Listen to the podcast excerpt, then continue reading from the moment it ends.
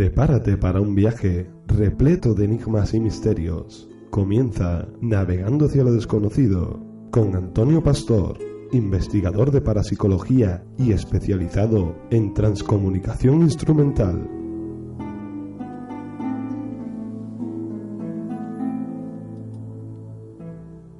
Muy buenas noches amigos y amigas del misterio, ¿qué tal? Comenzamos nuestro programa número 10, Navegando hacia lo desconocido, y como cada miércoles le damos las buenas noches a Antonio Pastor. ¿Qué tal? ¿Cómo estás? Hola, muy buenas noches queridos compañeros y buenas noches a toda esa audiencia que, está ahí una vez más, una noche más, fiel a, este ratito de, radio del misterio. Muy buenas noches, Antonio. Buenas noches, Gemma. Pues esta noche eh, nos introduciremos nuevamente en esos misterios, esos enigmas, esas leyendas que, que de alguna manera forman parte de, nuestro ser. esta noche tenemos como invitados a José Manuel Frías, que nos hablará de un, un aspecto muy interesante de lo que es el misterio, pero relacionado con algo que quizás no es muy asiduo en, en hablar en estos temas, ¿no? en, estos, en estos programas, que es el tema de la fertilidad. Y ahora lo entenderéis dentro de un ratito. Y después vamos a hablar con un gran amigo, José Manuel García Bautista, un investigador en mayúsculas, un, apasionado del misterio con toda una vida dedicada a este mundillo, dedicado a, divulgar y sobre todo eh, vamos a intentar ver qué es realmente lo que él hace, lo que ha estado haciendo y sobre todo los últimos proyectos que, que tiene. Bueno, este fin de semana participan en un evento bastante interesante que lleva muchísimos años realizándose en Sevilla, de donde él es natal. Y hablaremos con él y será una, conversación y una entrevista bastante interesante, seguro que, porque a más de uno le, les abrirá lo que es la mente de ver realmente lo que es el misterio y la pasión, la pasión que sentimos muchos por este, por este mundillo.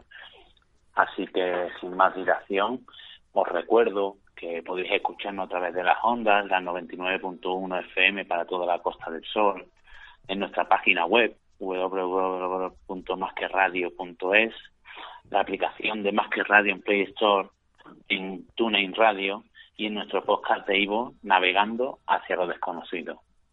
Así que si les facilitáis lo que es el medio de contacto a toda esa audiencia, para, para que puedan pasarnos nuestras preguntitas y sobre todo para que puedan estar en contacto, con la redundancia, con todos nosotros, porque realmente lo, ellos son la base principal de, de todos los programas que hacemos, pues para que pasáis la, la vía de contacto y comenzamos, compañeros. Claro que sí.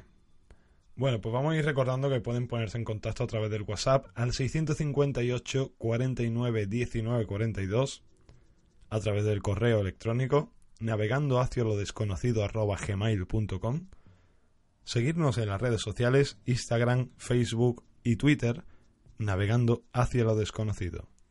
sabéis que podéis dejarnos vuestras consultas, eh, preguntas, cuestiones y algún tema que, os intrigue. Y comenzamos, comenzamos una nueva, nueva vez con ese gran compañero una persona, bueno, no, no sé ya ni cómo presentarlo porque para mí es todo un honor tenerlo aquí, en esta que es su casa, eh, también tenerlo como amigo y sobre todo como compañero de aventura, porque la verdad es que al fin y al cabo es lo que es lo que corremos cada una cada vez que nos que nos reunimos una, una gran aventura. Tenemos esta noche en Navegando a Cierro Desconocido a José Manuel Frías. Buenas, buenas noches, José Manuel, ¿qué tal estás? Hola, buenas noches, Antonio. Hola, buenas noches a todos. Un placer estar con vosotros. Y hoy vienes a hablarnos de una cosa que la verdad que es, bastante interesante, porque siempre estamos hablando de, lo que es misterio, fantasmas y demás, todo lo que es el misterio relacionado con esa con esa vida después de la muerte, ¿no? Que quizás es lo que a, priori a la gente a al, escuchar la palabra misterio, pues es lo que le viene a la cabeza, ¿no? Pero existen otros misterios que, que quizás son igual de interesantes, ¿no? Pero que no son tan tan diluidos a lo largo de lo que es la historia del misterio en sí, ¿no? Y hoy vienes a hablarnos de qué, José, coméntanos un poquito. Pues mira, coincido contigo en eso de que quizá la gente tiene una idea equivocada de lo que es el término misterio, ¿no? Uno escucha misterio y ya rápidamente piensa en, fantasmas o en ovnis y que la cosa queda ahí, ¿no? Pero es verdad que últimamente se están abriendo un poco más las mentalidades hacia otro tipo de misterio. Misterio yo creo que es todo lo que nos llame la atención, todo lo que nos pueda eh, hacer, todo lo que pueda ser susceptible de hacernos cambiar nuestros esquemas sobre el mundo que nos rodea y por eso yo creo que últimamente están saliendo pues muchas historias y muchos libros pues sobre temas desconocidos a nivel histórico, el que habla pues de, templarios, de masones, la criminología también, no deja de ser un misterio, la mente humana, ¿no? Como una persona normal pues puede convertirse en un, en un asesino. Y luego otro apartado dentro del mundo del misterio, que quizá la gente eh, lo conoce solamente así un poco de, de pasada, de puntillas, que es la arqueología, pero la arqueología más mágica, la arqueología que quizás eh, choca de lleno con, con, lo que es la, arqueología, vamos a, vamos a decir, más convencional. Y no porque los eh, historiadores o los arqueólogos oficiales no la estudien, sino porque a veces eh, son un poco propensos a volver la cara, a, a volver la espalda a, a cuestiones que pueden hacer pensar que se podría modificar el, pasado de la humanidad. ¿no? Los arqueólogos habitualmente, eh, aunque hay honrosas excepciones, suelen pensar que lo que está escrito, lo que está en los libros de, historia, en los libros de texto, eso es lo que vale y por lo tanto no se puede modificar. Pero hay cuestiones muy curiosas dentro del ámbito de la arqueología y hoy concretamente me gustaría eh, contaros algunos casos relacionados con ídolos de la fertilidad. O sea, un, ídolo de la fertilidad eran una serie de elementos eh, habitualmente de piedra que se solían eh, ubicar en diferentes zonas donde había cosechas o donde había ganado y que principalmente hablamos de la época del Neolítico, o sea, una época en la que el ser humano ya había abandonado la caza para la supervivencia y por lo tanto se había establecido en núcleos preurbanos donde lo que primaba, por supuesto, era la agricultura y la, y la ganadería. Y la preocupación, por lo tanto, que ellos tenían hacia la fertilidad de esos animales y de, ese, de esos cultivos era muy importante porque su vida dependía de ellos. Entonces empezaron a crear este tipo de ídolo de la fertilidad, que eran esas piedras que eran ubicadas, en, como digo, en cosechas o en zonas donde hubiera ganado, y se supone que esas piedras, con esa eh, mirada mágica, porque algunas tenían unos ojos muy especiales, muy grandes, que parece que de ellos surgía esa energía que empezaba a emanarlo todo y a convertir toda esa zona y esos animales en fértiles, pues era algo que, existió, por supuesto, en el pasado de la humanidad, que esos elementos fueron quedando con el paso del tiempo desaparecidos, enterrados, pero que han aparecido luego algunos de ellos a lo largo y ancho de España. Y hoy concretamente me gustaría hablarte sobre todo de uno que es el más importante, ubicado en el pueblo de Almargen, pero luego si hay tiempo pues también te mencionaré otro de un enclave que tú conoces perfectamente, Antonio, como es, como es Ayalonga. La verdad es que súper interesante, sobre todo por, porque fíjate, ¿no? estando tan cerquita al margen, Sayalonga, sitios donde podemos ir y, palpar ese, ese, ese objeto, ¿no? esa, esa piedra que, que años antes, años de antaño, pues se, se, venerara por el, por el hecho de, de prever, predecir o de alguna manera aportar esa energía, como tú bien dices, por, para dar fertilidad tanto a terrenos como a animales y yo entiendo como a personas, ¿no? Como a las mujeres en sí, ¿no?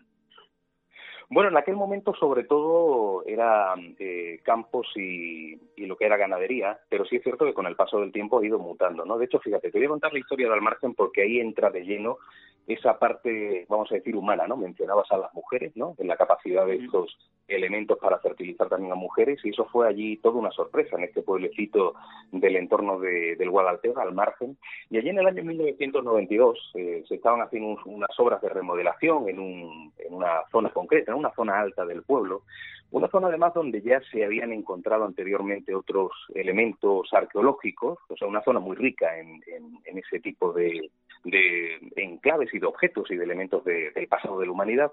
Y curiosamente uno de los obreros que estaba trabajando en ese subsuelo se encuentra una piedra muy extraña, muy curiosa, así como alargada, eh, de un peso bastante grande. Estamos hablando más o menos, si no me equivoco, de unos 25 kilos de peso y unos 50 centímetros de alto, unos 20 de ancho, una piedra bastante importante. Pero claro, este hombre no entendía de arqueología ni de historia y, se la lleva a su casa. Eh, de hecho, estuvo mucho tiempo con esa piedra ubicada en su aparcamiento, sujetando la puerta del parking. Como vio que esa piedra era bastante pesada, pues lo utilizó simplemente para eso.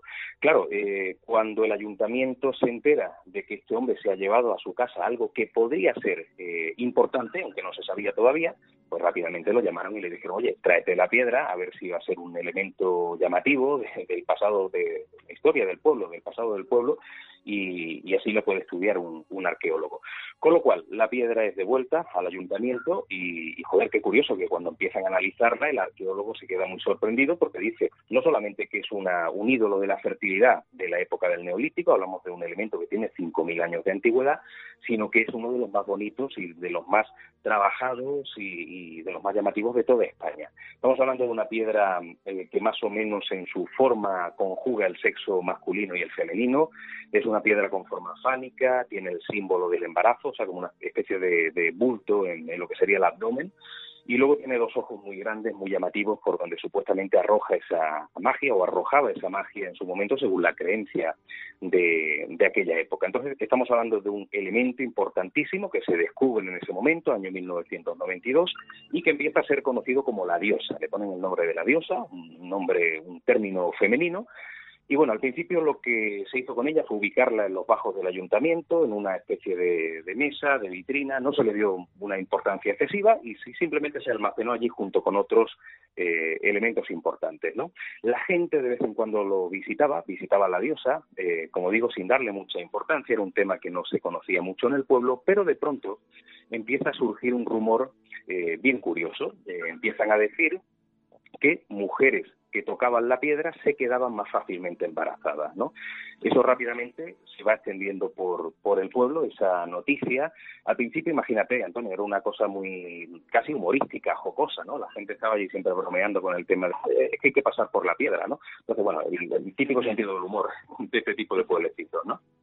Y mm, lo que pasa es que, es que luego eh, eso que era simplemente un rumor, lo de que hay mujeres que se quedan más fácilmente embarazadas, al final se convierte en una, en una especie de afirmación con una contundencia médica increíble. Porque estamos hablando ya no solamente de mujeres normales y corrientes, sino de que había mujeres que eran estériles en un momento determinado tocaron la piedra eh, a sabiendas de que no podían quedarse embarazadas porque algunas de ellas llevaban eh, 10, 15 o 20 años intentando tener hijos y los médicos decían que era completamente imposible y habían seguido tratamientos médicos y no lo conseguían y oye, fue tocar la piedra y eh, intentar quedarse embarazada y conseguirlo a las tres semanas, ¿no? Con lo cual aquí no estamos hablando de una leyenda, de una tradición, estamos hablando de algo que choca de lleno con la ciencia, ¿no? O sea que, yo recuerdo uno de los casos que tocamos en Cuarto Milenio, una, el caso de Doris Serrano, que era una mujer que después de 19 años sin poder tener descendencia, fue lo mismo, tocar la piedra y al cabo de dos semanas se había quedado embarazada, ¿no? Y con lo cual no hablamos de ninguna broma ni de ningún juego, sino de algo eh, que a nivel científico choca de lleno con, con el testimonio de cualquier médico. Se quedaron todos completamente asombrados es un, un, hecho más, ¿no? Que, como muchos de los que nos encontramos cuando empezamos a tirar de ese hilo histórico en cada uno de los casos, cuando vamos como tú, como tú haces, de ir a todos esos pueblos a intentar encontrar ese rinconcito, ese enclave, ese, ese lugar mágico, ¿no? Que tienen muchos pueblos eh, relacionados con el misterio y nos encontramos con que la leyenda, la, la cultura de allí, de los dichos, de la las leyendas urbanas de, lo que es el pueblo realmente rozan en muchas ocasiones lo que es la ciencia por el hecho de que bueno se puede decir mil cosas de una piedra pero si si tenemos hechos rotundos como los que nos estás comentando es que realmente puede que eh, quizás tenga o algo mágico o quizás se me viene a la cabeza el hecho de la autosugestión no porque bueno comentaba hace poco con estuve hablando con Miguel Ángel Tierra eh, como bien sabes, eh, ha escrito un libro, Milagros Médicos, y, nos comentaba que en muchas ocasiones los puntos, los lugares estos donde se dicen que obran esos milagros de curaciones milagrosas, valga la redundancia, eh, en ocasiones mm, no es el, el sitio en sí, lo mágico, sino el, la autosanación de una persona que va allí y se autoconvence de que va a sanarse. Quizás también estos, estos, estos objetos, ¿no? tengan ese poder de, de que sean la vía para que una persona que va allí se autosugestione y no y que de alguna manera no sabemos cuál es el poder de la mente no el poder de la mente es, es ilimitado porque no sabemos su límite por, por lo que para nosotros ahora mismo es ilimitado no Pues sí, yo coincido en ese, en ese sentido con lo que estás comentando, ¿no? Posiblemente sea la mente humana la que en este caso concreto y muchos otros eh, obre ese prodigio, en este caso el prodigio de la, de la fertilidad. Y además estoy convencido de ello, pero sin restarle ningún tipo de misterio, porque yo creo que el misterio sería todavía más grande. Ya no estamos hablando de una piedra, claro, no, hablamos de que la piedra eh, sea la que obre el prodigio, pero estamos hablando de que una persona, una mujer en este caso, estéril, que los médicos te están diciendo que es imposible que se quede embarazada, simplemente por estar convencida de que esa piedra funciona, ella es capaz de activar inconscientemente una serie de mecanismos en su biología capaces de tener esa, de, producir esa procreación, ¿no? Eso, bueno, yo creo que el misterio lo multiplica muchísimo más. Para mí, para mí yo creo que, yo, Exactamente, yo, por, yo mm, tendería más a creer incluso en esa tesis que en la tesis de que la piedra es la que tiene ese, ese poder y el misterio es todavía mucho más grande. ¿no? Y en el caso de, del pueblo de Almargen, eh, fíjate si le han dado importancia al tema de la diosa, eh, que en su momento crearon un museo, que es el Museo de Arte Tarteso, que está un poquito a las afueras del pueblo, dentro de lo que es el núcleo, pero un poquito a las afueras, y en ese museo pues tiene muchas mm, eh, obras de muchas piezas de arqueología, muchos restos antiguos, y como todos los restos antiguos, están dentro de vitrinas para que la gente no los pueda tocar. Pues fíjate, la diosa es el único elemento arqueológico que está en una esquina del museo, pero que está eh, engarzada en la pared sin ningún tipo de cristal delante para que la gente pueda ir a tocarlo, porque de hecho el motivo de que esté allí es para que pueda beneficiar a esas mujeres, incluso fíjate, no solamente a mujeres, dicen que el hombre que toca la piedra adquiere de alguna manera ese poder fertilizador y por lo tanto lo, lo, vuelca luego sobre su sobre su pareja, sobre la mujer, ¿no? Entonces, bueno, allí va mucha gente a tocar la diosa y de hecho, nada más que entras te encuentras eh, un par de libros de firmas, en uno creo que se firma con un bolígrafo rojo y en el otro creo que es con un bolígrafo negro el rojo es para contar la, la, o sea, bueno, tú vas por primera vez a ver a la diosa y vas a pedirle un favor, cuentas tu historia. Y yo he leído auténticas historias trágicas de matrimonios, de pareja, que llevaban años y años sin poder tener descendencia y para ellos era un, un, infierno el no poder tener hijos. Entonces, vas a visitar a la diosa, escribes tu historia en rojo, la tocas, la acaricias, te marchas, y si se cumple ese favor, si la mujer es estéril o no estéril, se queda más fácilmente embarazada y finalmente tiene su descendencia, se dice que la persona tiene que regresar para agradecer a la diosa el favor concedido. Y entonces es cuando escribes en el, en el otro libro, con el bolígrafo negro, esa, ese agradecimiento ¿no? por el favor concedido. Y te puedo asegurar que los dos libros están plagados de historias que viene gente no solamente de, Andalucía o de España, sino incluso de otros países para poder eh, acercarse a la diosa y beneficiarse de ese poder mágico que tiene. Y por lo tanto es un milagro que sigue vivo, ya sea la mente humana o sea la piedra, pero en, todo caso la piedra es un poco eh, quien cataliza ¿no? ese, ese poder de la mente humana, pero quiere decir que está ahí. No es como cuando te hablan de una historia antigua que ya no existe ese lugar o esa ermita o ese edificio, te hablan de un fantasma, pero tú no vas a ver al fantasma. Aquí estamos hablando de un objeto mágico que está allí, que puedes verlo, pero que además puedes tocarlo, ¿no? Y eso yo creo que es una, una especie casi de acta notariada del misterio, sigue estando allí. Y por lo que has comentado al principio, no es el único que existe en nuestra provincia, ¿no? Porque has dicho que hay otro en un pueblecito que, bueno, que no conocemos a la perfección y que en el que, en el que disfrutamos también del misterio en ese otro aspecto que hemos hablado al principio, ¿no? También del tema de los fantasmas, del misterio de las apariciones, de ese recorrido por ese pueblo, pero también llegamos a ese museo y nos encontramos con, con ese objeto de poder, ¿no? Coméntanos un poquito y haznos una, una breve imagen mental de lo que es el, el objeto ese y lo que, y lo que conlleva. Pues sí, es curioso cómo en un sitio tan, tan reducido como puede ser una provincia, en este caso Málaga, nos encontramos con dos historias de ídolos de la fertilidad. Yo creo que eso nos indica que, bueno, España puede estar plagada de este tipo de elementos sin que la gente lo sepa, ¿no? El de Almargen no era muy conocido hasta que yo lo, lo publiqué en algunos de mis libros y algunos reportajes hace años, y el de Sayalonga es que sigue siendo un completo desconocido, es curioso. Quizá a través de, de intervenciones como estas que estamos haciendo hoy, de las rutas que hacemos y de algunas otras cosas, posiblemente algún día se haga mucho más popular, ¿no? Pero eh, estamos hablando de un poco la joya de la corona del Museo eh, de Sayalonga, de ese, ese pueblecito en el sur de la, de la Axarquía, un pueblo maravilloso, es, es, muy pequeño, pero en su espacio reducido hay historias de todo tipo, Como tú bien sabes, desde que entras al pueblo ya te encuentras con la fuente del Cid, donde se dice que el Cid campeador estuvo bebiendo y que le otorgó unas propiedades especiales al agua el fantasma del, cementerio octogonal, que ya por sí, el, de por sí el octógono es un elemento que está repartido por todo el pueblo y que nos habla de, antiguos caballeros templarios que estuvieron poblando la, zona. Eh, te encuentras milagros relacionados con la Virgen, Nuestra Señora del Rosario, la Virgen que, que capitanea la parroquia local pero es que luego te metes al museo y resulta que más allá de la historia de un eh, supuesto fantasma que eh, bueno parece que habita en el subsuelo en uno de los de los sótanos nos encontramos en la parte eh, en la primera planta en la planta principal pues con ese elemento arqueológico que un campesino encontró en, el, en su finca, eh, allí además en Sayalonga muchas veces que han estado trabajando la tierra, cultivando, hay veces que las máquinas de arar de pronto han descubierto algún elemento antiguo, algún fragmento de un dolmen, y en este caso hablamos de una piedra, eh, no es excesivamente grande, eh, la forma es más o menos como de una especie de herradura, y estamos hablando concretamente de la diosa Tanit, es una diosa de la mitología cartaginesa, una diosa que era un poco la representación de, de, la vida, de los placeres carnales, una diosa muy, muy femenina, ¿no? Una especie de, eh, representación de la madre tierra, de la luna, todo lo que tiene que ver con la feminidad, ¿no? Pues bien, esa diosa de la mitología cartaginesa era una diosa de la fertilidad que ya se utilizaba también en la prehistoria para eh, pues todo tipo de, de, procesos para intentar fertilizar eh, ganadería fertilizar cultivos parecidos a la diosa de, de Almargen.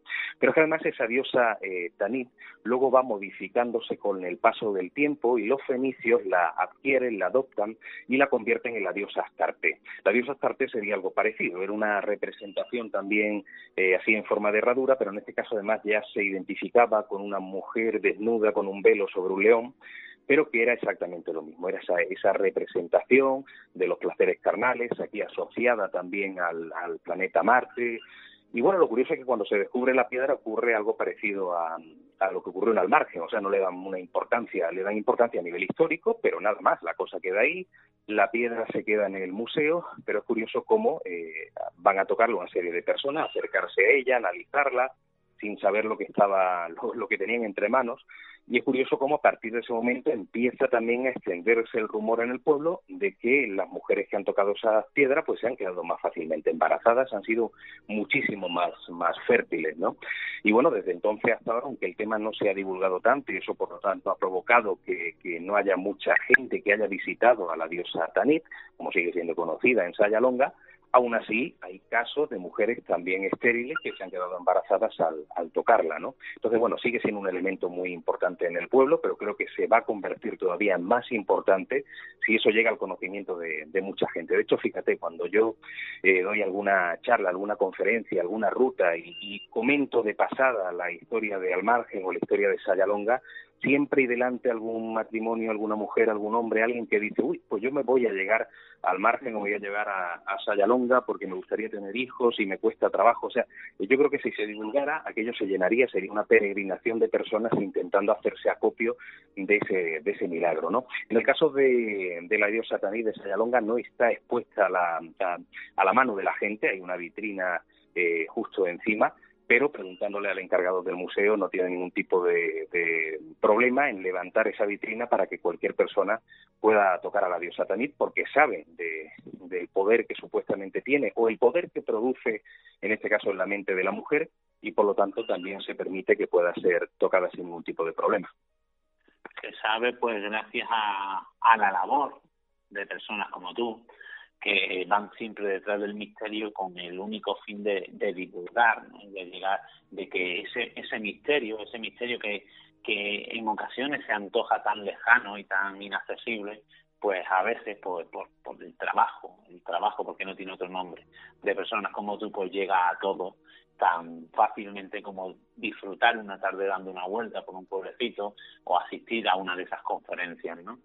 Sí, aunque yo siempre digo, Antonio, hay un, hay un detalle que siempre me gusta decirlo, que yo simplemente hago de transmisor, ¿no? A mí la gente me cuenta historias y yo, pues, entre comillas, las plagio en un, libro o en un reportaje. Al final, eh, todos son cosas que nos cuentan. Los auténticos protagonistas son los, los habitantes de los pueblos y fíjate, en el caso de Sayalonga tenemos a un eh, historiador impresionante como es Valentín Fernández Camacho, que es el que ha sacado a la luz todas las historias de ese lugar. Gracias a los historiadores, a los documentalistas, a gente que sin ganar un duro se le ocurra para intentar eh, sacar a la luz su entorno, su pueblo, eh, pues gracias a eso luego llegamos los investigadores y tenemos el 90% del trabajo hecho, ¿no? Y en cierto modo eh, somos simplemente transmisores entre eso que nos cuentan y lo que luego ponemos por escrito o, contamos a los demás, ¿no? Por eso hay que agradecerlo mucho a la gente de los pueblos que nos narran estos casos, a los historiadores locales y a todas esas personas que hacen posible que, que ese tipo de conocimientos se conserven y que luego lleguemos nosotros y podamos ponerlo por escrito, ¿no?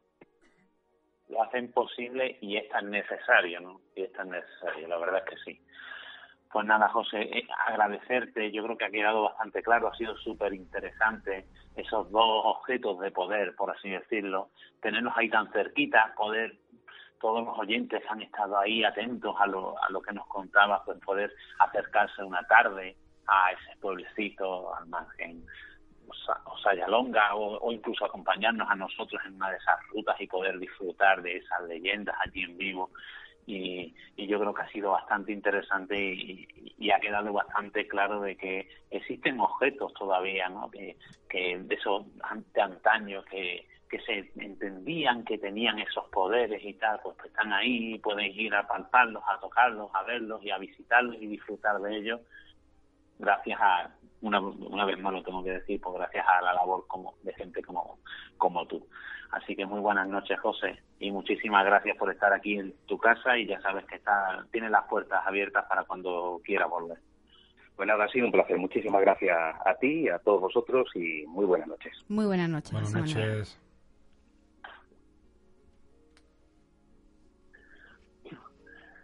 Y después de recorrer ese, ese viaje, ese viaje por esas dos, dos historias, unidas entre sí, pero a la vez diferentes, ¿no? Y sobre todo por esas leyendas y esa fertilidad relacionada con un objeto, un objeto de poder. Ahora daremos otra vez las vías de contacto y nos introduciremos en la vida de una persona, la vida de una persona, una labor relacionada siempre con el mundo del misterio y sobre todo con muchísimos eventos como el que vamos a presentar hoy, que está este fin de semana ahí, un evento ineludible para todo amante del misterio que está muy cerquita ahí en Sevilla. Y bueno, daremos las vías de contacto y hablamos directamente con nuestro compañero. Muy bien. Bueno, pues comentaros que podéis poner en contacto a través de WhatsApp al 658 49 19 42, al correo navegando hacia lo desconocido arroba gmail.com y como no, seguirnos en las redes sociales, Instagram, Facebook y Twitter, navegando hacia lo desconocido.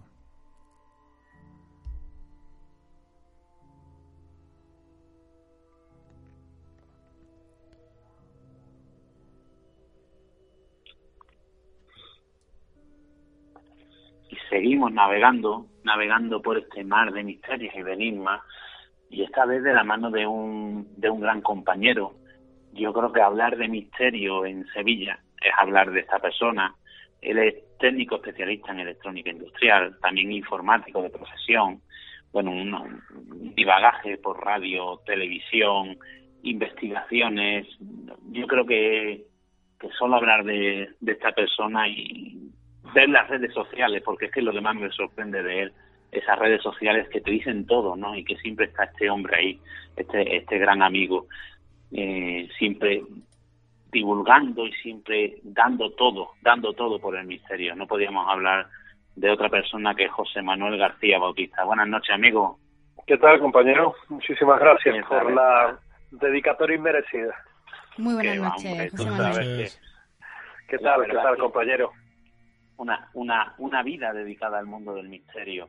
La verdad 30, que como 30 años, 30 años, compañero, dedicado a esto del misterio y 30 años en los que, bueno, pues he visto pasar de todo y se ha hecho un poco de todo también, que al fin y al cabo eh, a un investigador yo no me lo considero, desde luego, yo soy un divulgador, un, cronista, yo cuento historias, pero sí es verdad que, que cuando uno ha tenido que bajar a la arena, como se suele decir, y, y hemos tenido la ocasión de hacer grandes investigaciones aquí, ya no solo en Sevilla, sino también en toda Andalucía, pues realmente mm, te das cuenta que, que hay algo más, que existe algo más, que ese algo más son temas de los que hoy llamamos temas de frontera y que merece la pena cruzar ese otro lado y contar esas otras historias heterodoxas, esas historias de nadie. Y sobre todo, como yo siempre digo, ¿no? Si no lo hacen personas como tú, ¿quién lo hace, no? Eso eso moriría, eso quedaría ahí en el olvido y e, ese ese legado, ¿no? No, no, estaría ahí. Bueno, en mi caso, en mi caso, que es un poco también por vocación, ¿verdad? Yo, tú bien lo has comentado, eh, uno llega al periodismo mm, casi por accidente, ¿verdad? Yo no soy periodista de, de carrera, yo no he estudiado periodismo, yo estudié ingeniería técnica industrial y luego estudié relaciones laborales en la Universidad de Sevilla, pero sí es verdad que mm, mm, hay un artículo mío en una columna de opinión en un diario sevillano que, que se llama Donde te pone la vida. Y la vida quiso que hace 20 años me dedicara yo a esto del periodismo. Hoy día a Dios gracias y gracias a la generosidad de los compañeros, pues me consideran uno de ellos. También por, por profesión, que es la otra forma de, de dedicarse a esta bendita profesión nuestra. Y uno, a lo largo del día, yo te garantizo que yo me dedico a otro periodismo. Yo estoy dedicado a, temas de noticias nacionales, internacionales, sucesos. Bueno, yo prácticamente los últimos acontecimientos en materia de terrorismo y demás, pues prácticamente llevan la relación mía. Pero sí es verdad que hay una parte del tiempo en el que uno, mm, digamos, está y tiene acceso a otro tipo de información, una información que hoy dicen minoritaria, pero que tiene un nicho de mercado bastante abierto, que es el misterio, y se dedica precisamente a contar historias. Y a mí me gusta contar historias cuando, por ejemplo, escribo un libro que sea un libro que no que no esté en el mercado, que no exista, que no haya o que haya muy poco, ¿verdad? Pero, pero José, ¿qué, libro va a haber que no hayas escrito tú ya? hay, hay libros, compañeros. hay libros. Yo no me atrevería, yo no me atrevería a tocar determinadas materias, porque fíjate que también estudié historia del arte en la universidad, pero hay hay materias que yo nunca me atrevería a tocar. Yo, por ejemplo, hace no demasiado escribí un libro de ufología en Andalucía, porque era un era una deuda pendiente que tenemos los ufólogos de mi generación con, con ese tema que hoy quizás ha perdido un poco de protagonismo, pero que sigue estando presente.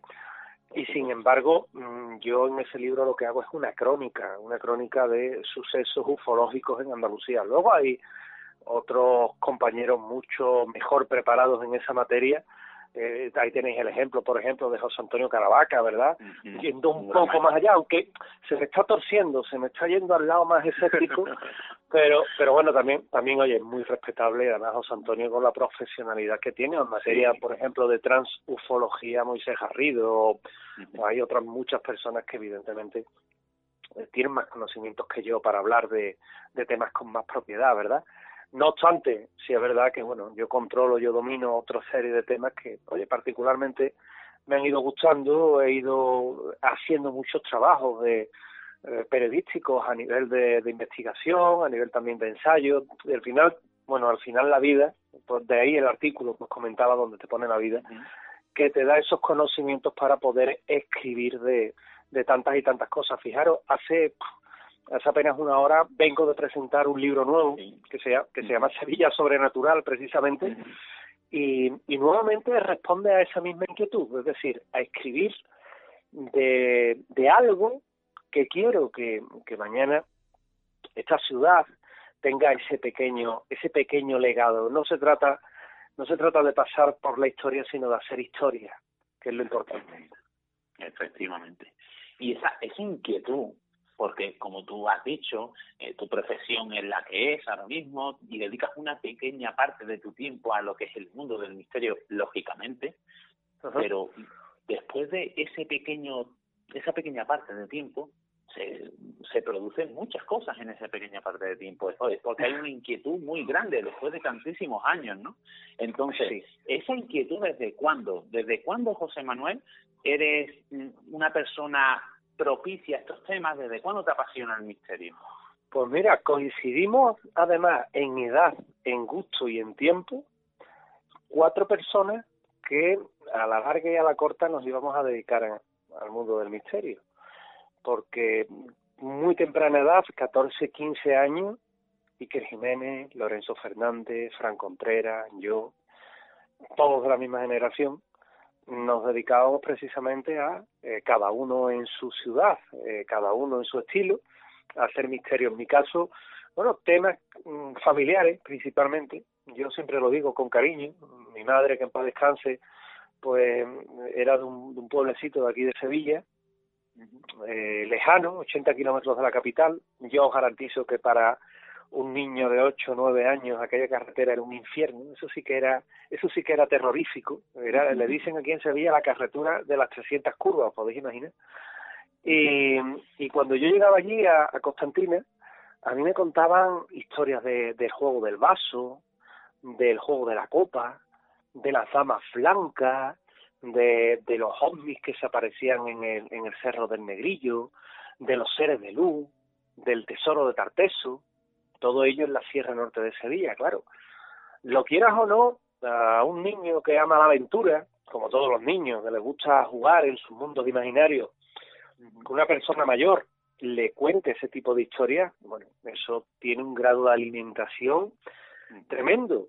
Y luego sería con el tiempo cuando también me gusta mm, recordarlo porque es justo, cae en mis manos un libro de Juan José Benítez, con el que luego tendría una, una buena amistad, y mm, ese libro era el enviado, y me pone en contacto con el que considero mi tema, que es el tema de la sábana santa, y a partir de ahí, mm, bueno, a partir de ahí, eh, Juanjo lo que hace es que te, te pone en contacto con otros muchos misterios, con ufología, con temas de contacto, con la sábana santa, con viajes astrales, y aquello ya te acaba de abrir, mm, bueno, todo lo que es una apertura mental total. Yo tengo claro una cosa, en el caso de mi amigo Javier Sierra, eh, una vez le dio un, una vez le dio eh, un consejo eh, eh, Antonio Rivera, el bueno de Antonio Rivera, que era que aprendiera inglés. Eh, yo asimilé ese consejo, pero seguí el consejo de otro gran amigo, que era Juan Antonio Cebrián, con su mítica Rosa de los Vientos. Qué grande era Juan Antonio.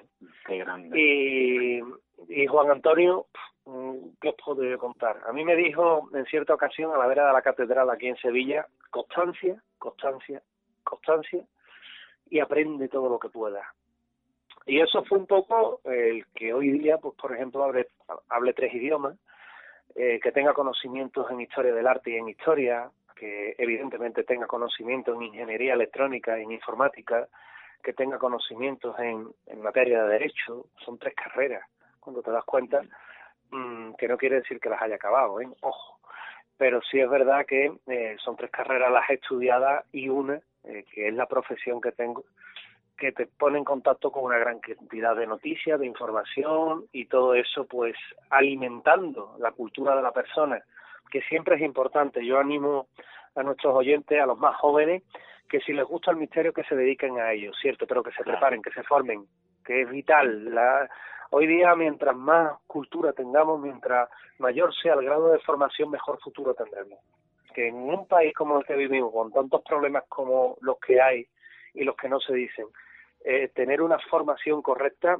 mm, yo creo que esta vida hay que saber vivirla. Yo no sé lo que hay después de la muerte, no lo sé, pero si no hay nada, por lo menos lo que vivamos, lo que vivamos, que lo vivamos intensamente y lo mejor posible. Y para ello una formación adecuada es vital. Y como os digo, bueno, pues ese ha sido un poco el leitmotiv de mi vida, ¿verdad? El, el tratar de, de, ir formándote, de aprender cada día algo nuevo. Yo garantizo que yo todos los días trato de aprender algo nuevo, que de todos los amigos que tengo, de todas las relaciones que tengo, de los trabajos que realizo a diario, siempre trato de aprender algo nuevo, que me alejo mucho mmm, de las redes sociales, aunque, eh, como bien habéis comentado, soy mm. tremendamente activo en redes sociales, me alejo mucho de redes sociales, porque las redes sociales tienen una doble vertiente.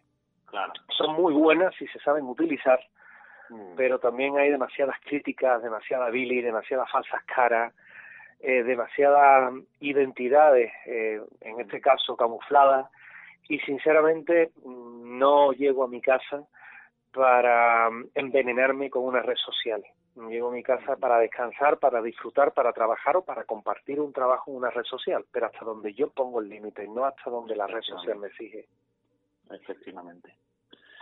Y lo más importante, ¿no? Que, que para mí es lo más importante, después de 30 años, después de haber accedido, como tú bien dices, a, a un trabajo que te da cierto acceso, valga la redundancia, a, a, esos otros casos, otras informaciones de primera mano y frescas, por así decirlo, como decimos aquí, ¿no?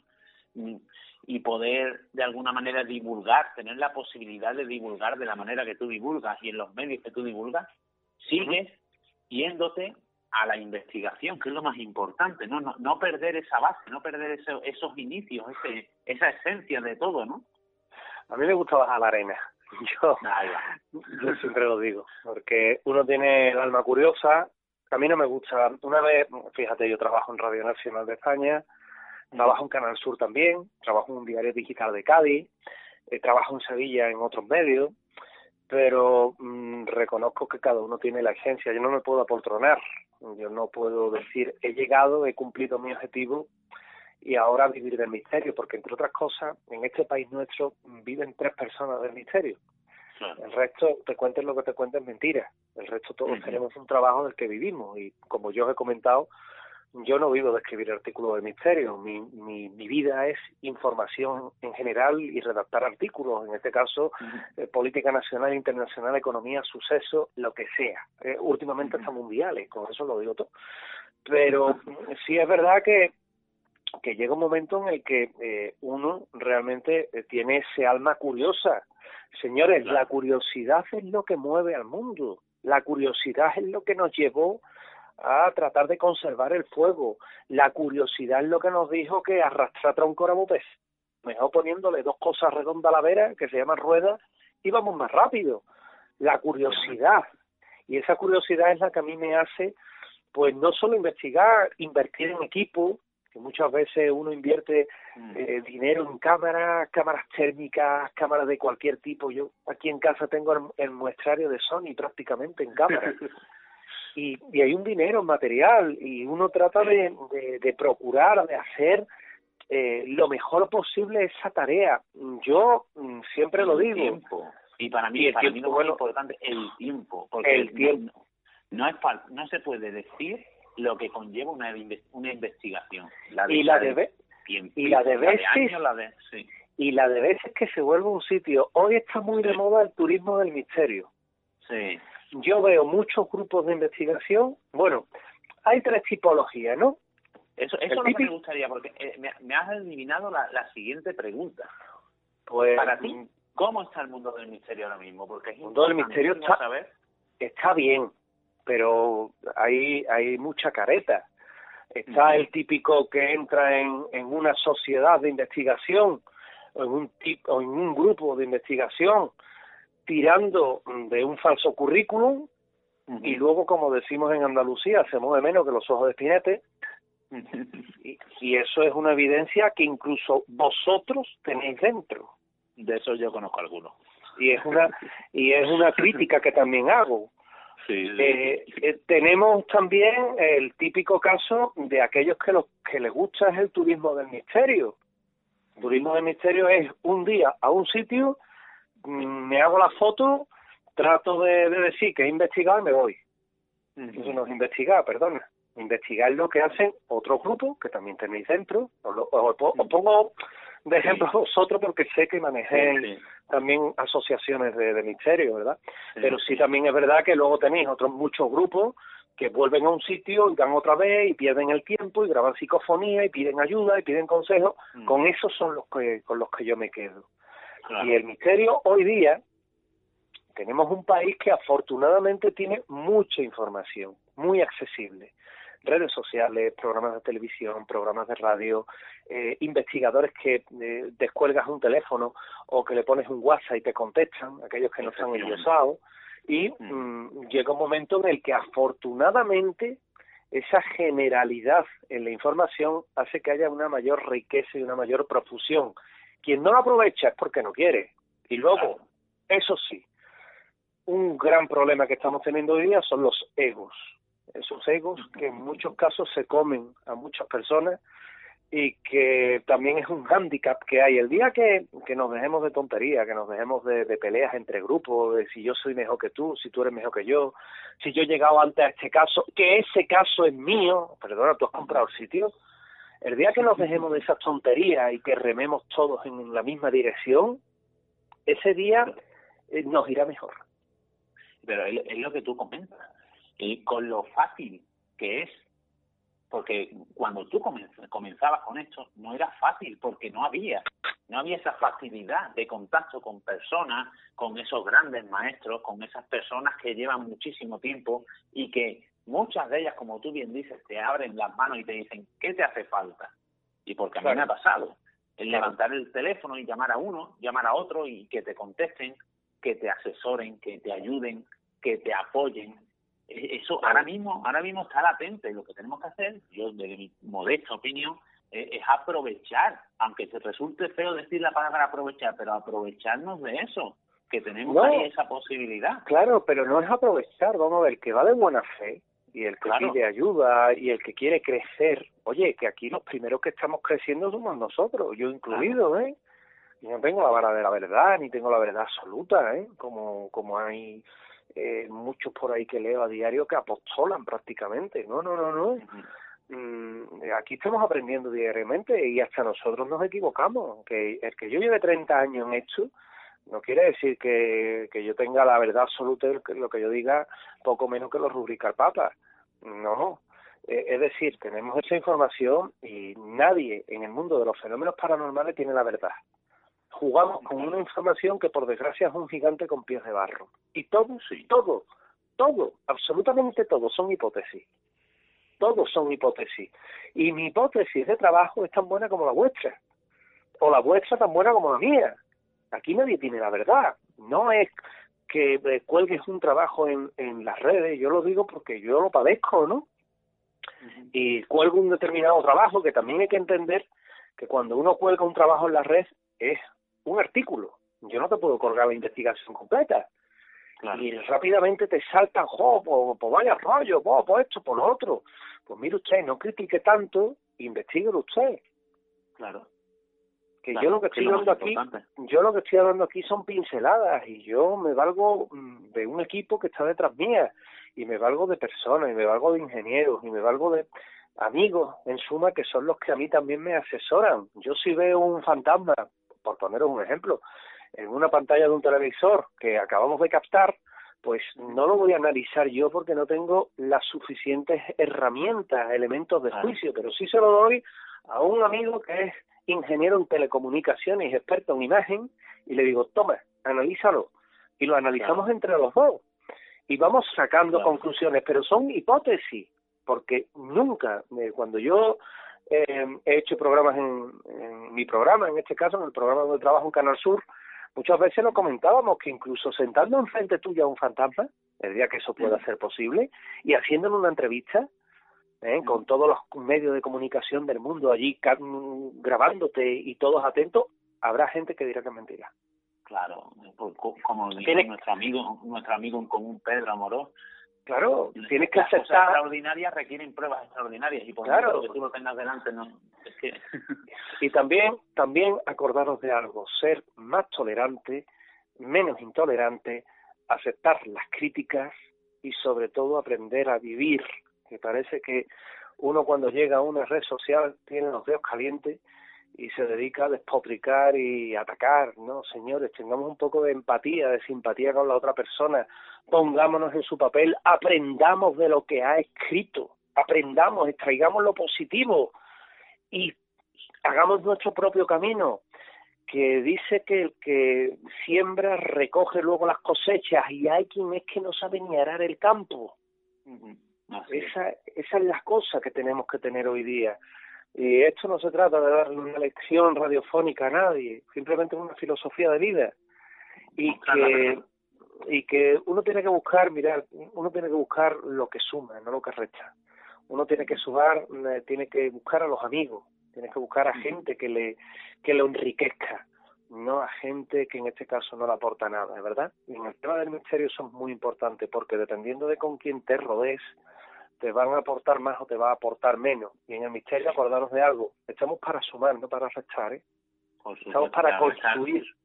para intentar restar ya hay otros, otros por fuera que son los, los llamados actores, ¿no? Nosotros, claro, nosotros somos arquitectos de una cosa que se llama misterio.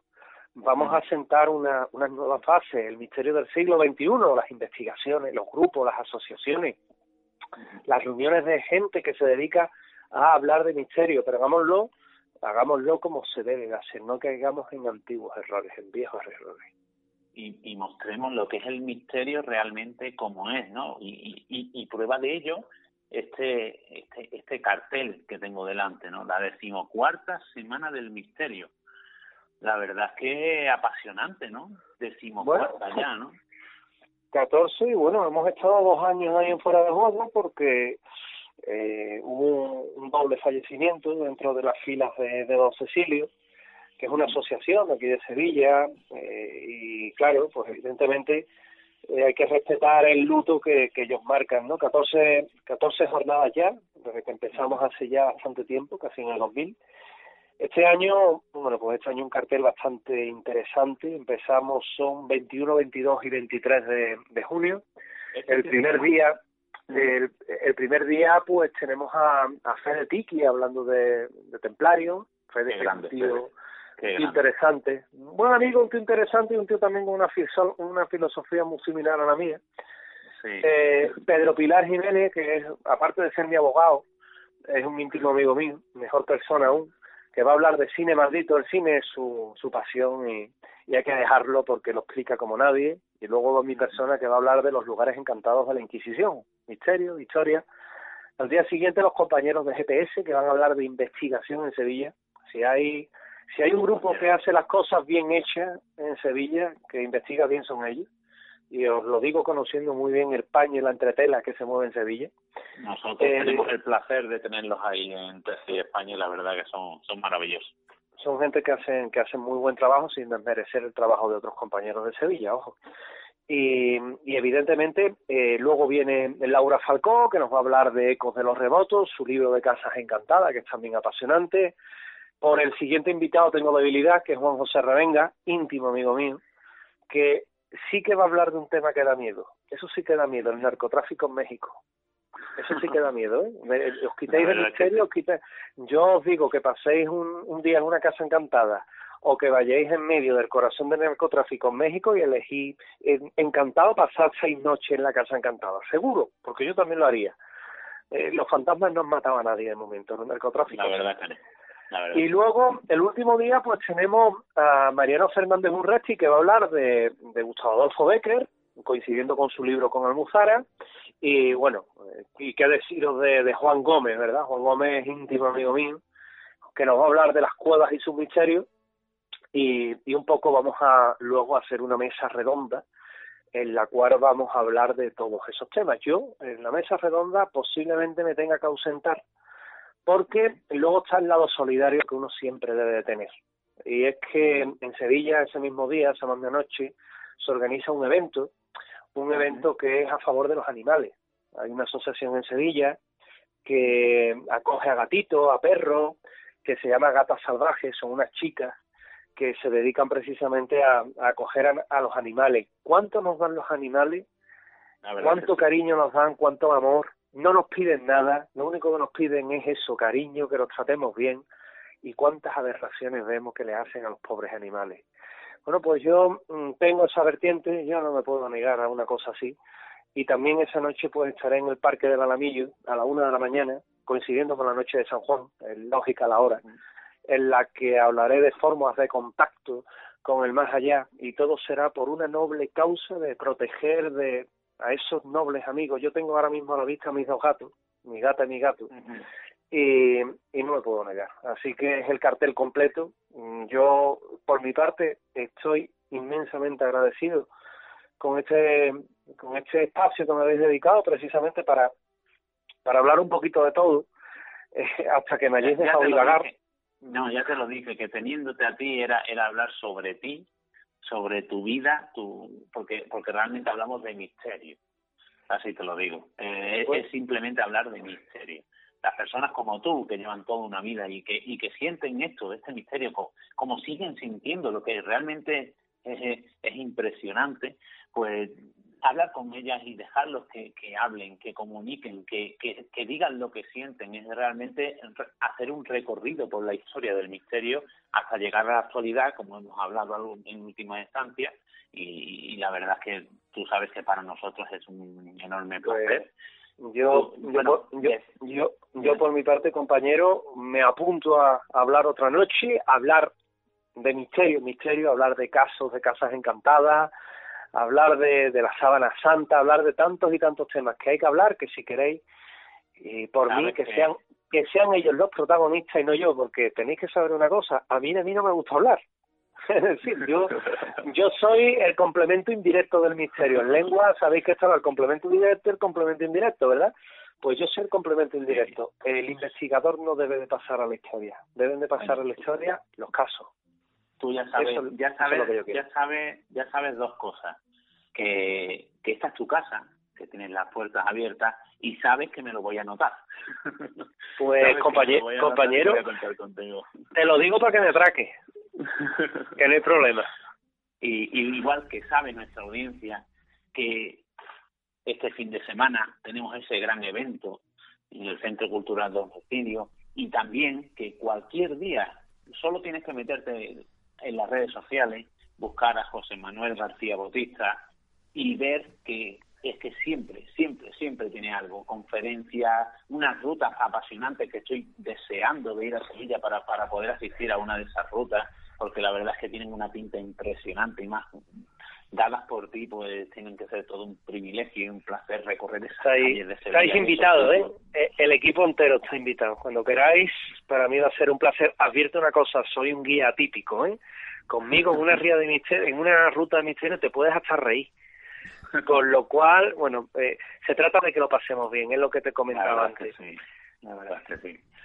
Y bueno, y, para, para terminar, sobre todo lo más importante, el evento que tenemos ahora este jueves, viernes y sábado, para informarse del evento y reservar, ¿cómo podríamos hacerlo, José? Pues si uno, eh, con solo poner en, en Google, que es el buscador ya universal, eh, Asociación Cultural Don Cecilio, o en la propia eh, Facebook poner Asociación Cultural Don Cecilia te sale toda la información, hasta el número de teléfono, que yo no lo doy porque no me acuerdo, creo que es 954 333336 pero como no estoy seguro y podéis llamar a casa de una abuelita y molestarla, pues casi que os invito mejor a, a, a, eso, a la página de la Asociación Cultural Don Cecilio, donde figura todo, o en Facebook y, y bueno, o incluso yendo directamente el día de la conferencia a la calle Sánchez Perrier, número 3, en Sevilla, que está en pleno barrio de la Macarena, y a partir de ahí, pues a disfrutar del misterio, que es de lo que se trata.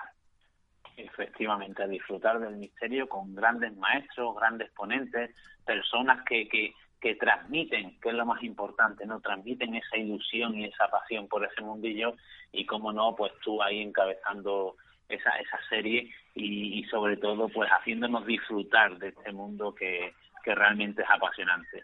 Te doy las gracias por, por haber estado con nosotros esta noche, por compartir este ratito y sobre todo gracias por ser como eres. Compañero, muchísimas gracias. Infinitamente agradecido y como se dice habitualmente, que el misterio nos mantenga unidos. Muchas gracias. Muchísimas gracias. Muchas gracias, buenas noches.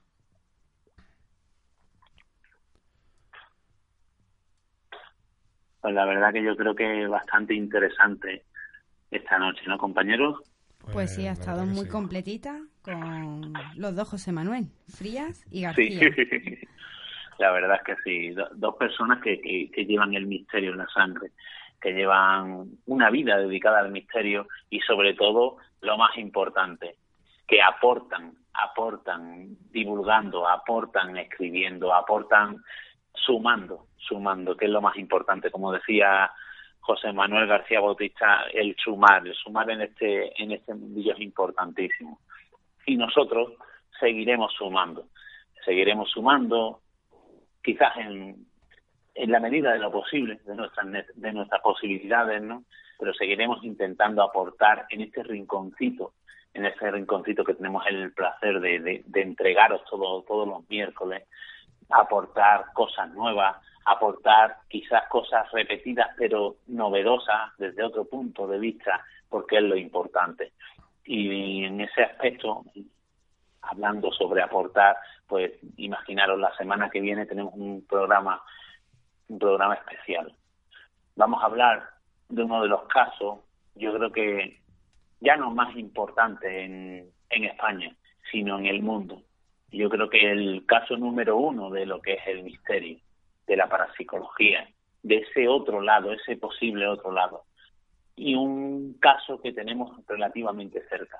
Estamos hablando de unas caras que salieron hace ya bastante tiempo en un pueblecito, en Belme de la Moraleda. Hablaremos de las caras de Belme, haremos un programa especial sobre este, este suceso que después de tantísimos años, desde el año 1971, pues todavía, todavía sigue latente en esa casa y que vamos a tener un invitado muy, muy especial para mí y sobre todo para este caso, porque vamos a hablar con una persona que ya ha estado aquí, un compañero nuestro, otro navegante, que lleva desde el año 1995 investigando ese caso y realizando unas experimentaciones, la verdad que es sumamente apasionante.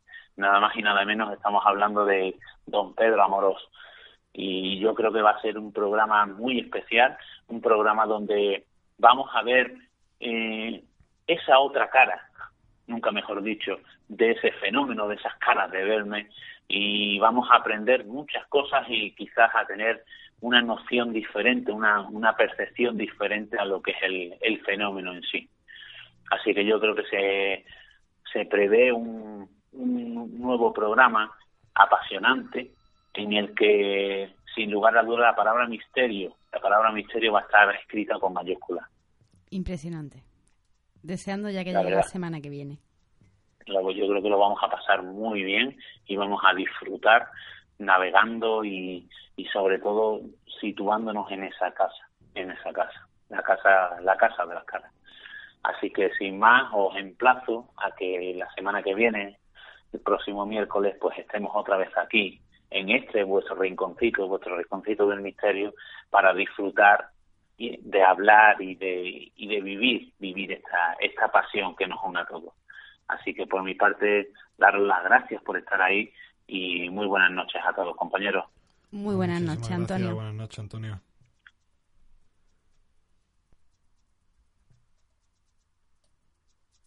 Bueno, pues hasta aquí llegamos nuestro viaje, como cada miércoles. Ha sido un placer. La semana que viene, como bien nos contaba Antonio, tendremos las caras de Belme.